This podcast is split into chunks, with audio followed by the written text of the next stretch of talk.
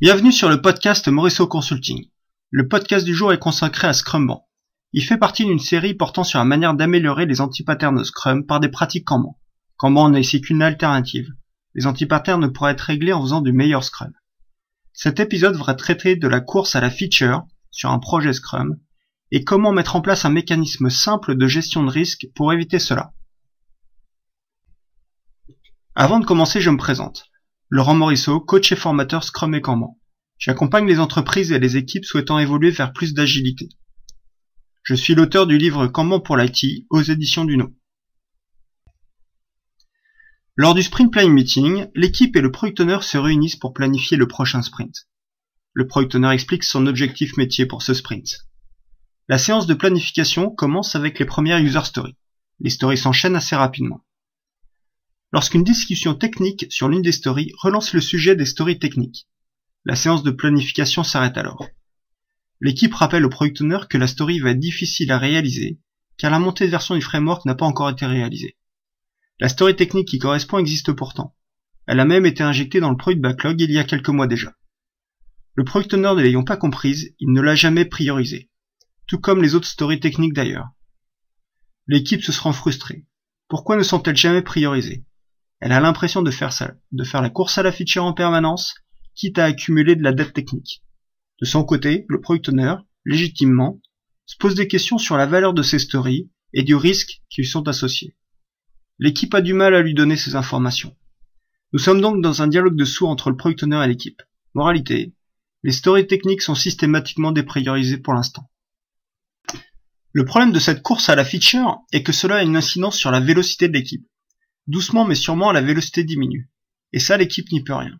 On priorise des fonctionnalités plutôt que du désendettement. Forcément il arrive un moment où la dette commence à se faire ressentir. Pas immédiatement, mais à moyen terme c'est le cas.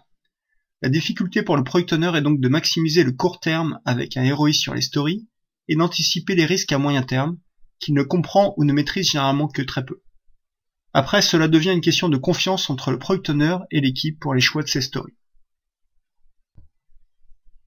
Quelles sont les solutions avec Scrumban Nous n'allons pas faire une utilisation directe des limites Kanban cette fois, mais une utilisation indirecte.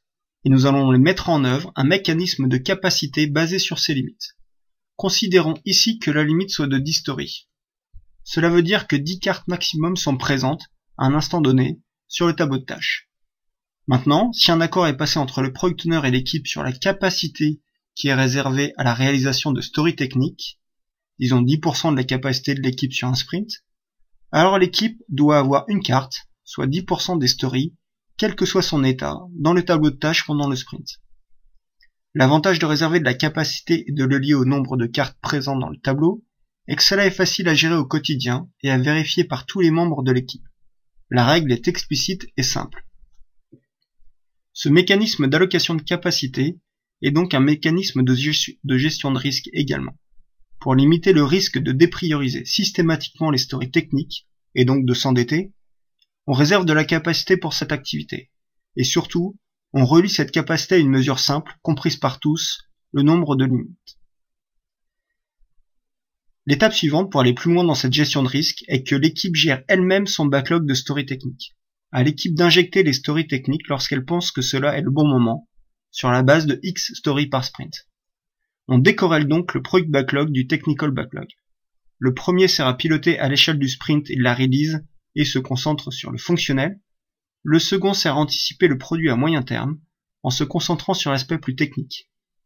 L'échelle de temps n'est généralement pas la même.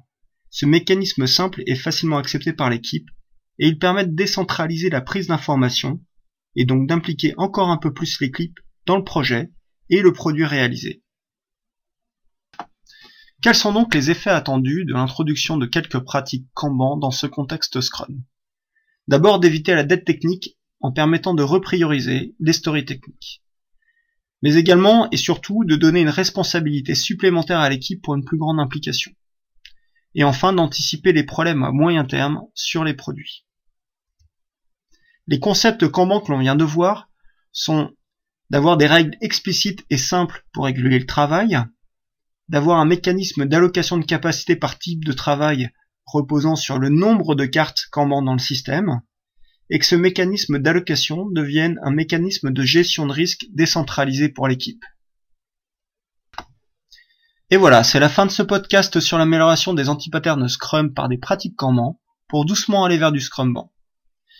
Sortez Scrum de sa zone de confort et faites du Kanban avec style.